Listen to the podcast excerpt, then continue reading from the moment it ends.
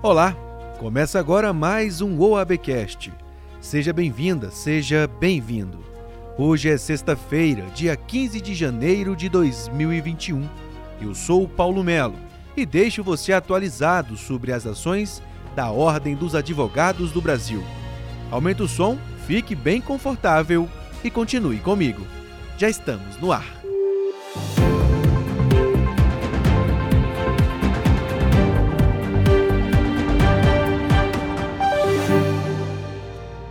A OAB Nacional continua a agir para impedir o avanço dos cursos técnicos em serviços jurídicos. Em mais um esforço nesse trabalho, a Ordem deu entrada com o pedido de prioridade no julgamento da ação que pretende excluir o curso técnico em serviços jurídicos do catálogo nacional. A solicitação foi encaminhada para a relatora do mandado de segurança, 23.912, ministra Açucete Magalhães, do Superior Tribunal de Justiça. A Ordem tem feito um incansável trabalho em defesa da qualidade do ensino jurídico no Brasil e contra a precarização da educação. A OAB entende que a urgência no pedido de prioridade de julgamentos se dá pela necessidade de impedir a oferta de novos cursos e de evitar a insegurança jurídica por parte das instituições de ensino. Confira a matéria completa sobre esse assunto no site da Ordem, em oab.org.br.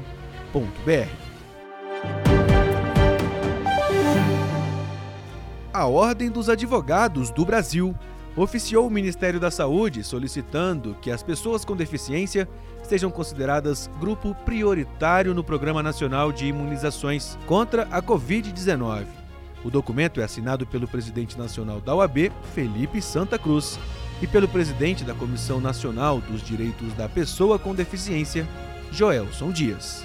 Já é o terceiro ofício que se envia ao Ministério da Saúde solicitando o atendimento prioritário das pessoas com deficiência, enfim, a concretização do seu direito à saúde, principalmente em tempos de pandemia e agora com a vacinação, como esperamos todos, que se aproxima. O nosso entendimento é de que, até em razão desse ofício da comissão, o Ministério da Saúde divulgou um novo plano de vacinação, eh, dizendo que, pelo menos em relação às pessoas com deficiência, com impedimentos mais severos, essas estarão contempladas no público-alvo de atendimento prioritário. A expectativa agora é de que isso se estenda a todas as pessoas com deficiência, e esse é um esforço que não é só da OAB, é do Conselho Nacional de Saúde, é também de algumas iniciativas parlamentares no âmbito do Congresso Nacional, porque sabemos todos, as pessoas com deficiência são um grupo vulnerável, já tem toda a dificuldade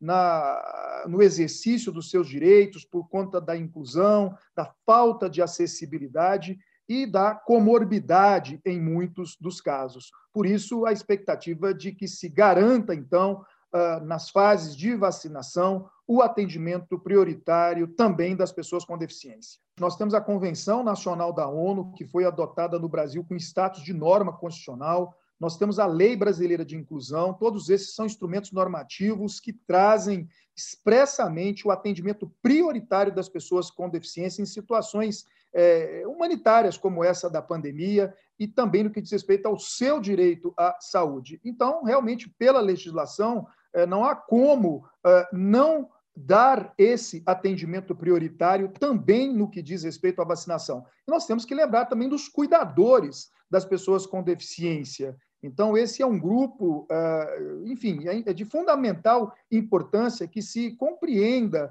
que as pessoas com deficiência têm ainda mais dificuldades do que as outras pessoas na sociedade pela falta de inclusão, pela falta de acessibilidade, o atendimento no serviço público, até na comunicação. É por isso que se espera, consideradas todas essas questões, considerada, enfim, a discriminação histórica que sofrem as pessoas com deficiência, a dificuldade, portanto, no exercício dos seus direitos fundamentais, que se garanta o atendimento prioritário à saúde, como a OAB já pediu antes, enfim, nas internações, nos hospitais, o acompanhamento né, eh, eh, dos cuidadores, dos seus familiares, quando internadas as pessoas com deficiência, e agora também a prioridade na vacinação.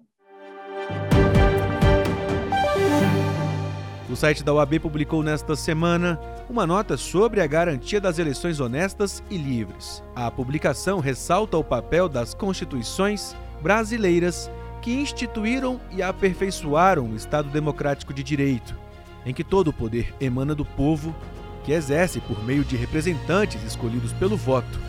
Um texto importante e atual, que trata das principais características do regime democrático e a confiança na justiça eleitoral. Mais informações você já sabe. É lá no nosso site. Neste programa falaremos sobre as conquistas e desafios da mediação no Brasil, com a secretária da Comissão de Mediação do Conselho Federal da OAB e membro do Comitê Gestor de Conciliação do CNJ, Samanta Longo. Quais são as conquistas da mediação no Brasil, principalmente nesse tempo em que a gente não tem essa proximidade com as pessoas? Como é que está funcionando essa mediação? Olha, a mediação, ela deu um, um salto nessa pandemia, sabe? Eu, eu, tenho, eu costumo falar, e falei até no congresso da, da OAB, é, o quanto a pandemia, que por um lado trouxe muita coisa triste, né? um cenário muito ruim, econômico, financeiro, emocional. Por outro lado, a pandemia abriu uma porta para a mediação que já existe né, no Brasil, é, positivada desde 2015 com a lei de mediação, o Código de Processo Civil já traz né, que todo magistrado, todo promotor, todo defensor, todo advogado, todo mundo que trabalha com um processo judicial deve incentivar as partes a se utilizarem da mediação para resolver os seus conflitos, mas realmente nesse momento da pandemia, eu acho que muita gente passou a olhar para a mediação como nunca tinha olhado.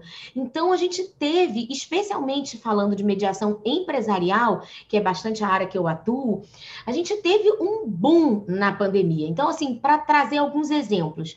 A gente tem uma recomendação do CNJ, a recomendação número 71 de 2020, que foi uma recomendação onde todos, o, CNJ indica e recomenda a todos os tribunais do Brasil que criem sejusques, né, que são os centros judiciários de solução de conflito e cidadania, empresariais, ou seja, espaços dedicados aos agentes econômicos, às sociedades, aos empresários, que para que resolvam seus problemas, muitos em decorrência da pandemia, né? A gente sabe que, a, que o isolamento social, o fechamento do comércio, tudo isso fez com que os, a gente tivesse uma crise econômica muito forte no Brasil. E a criação de um espaço voltado ao empresário, com mediadores que vão ser qualificados na matéria, que vão obter treinamento, isso é um ganho maravilhoso para os jurisdicionados, para, para a sociedade em geral, para os advogados que atuam e precisam conhecer mais os métodos adequados de solução de conflito.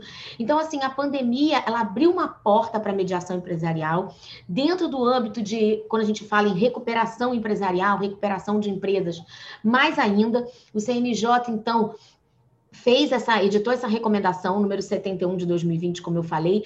Vários tribunais de justiça já tinham, desde o início da pandemia, começado a montar espaços dedicados aos empresários. Então, o Tribunal de Justiça do Rio de Janeiro, do Paraná, de São Paulo, Rio Grande do Sul, Espírito Santo, foram tribunais que saíram na frente, criando esses espaços dedicados. Então, a mediação, a gente viu, eu mesmo promovi um curso de mediação na, na pandemia, a gente viu isso acontecer na, na parte de doutrina, muita gente começou a escrever, começou a pensar, começou a falar, e a gente sabe que a mediação ela é uma mudança de cultura, é uma mudança de pensamento. A gente entender esse conceito de tribunal multiportas, de entender que sim, tem horas que só o judiciário vai resolver, mas para muitos e muitos outros conflitos a gente não precisa do juiz.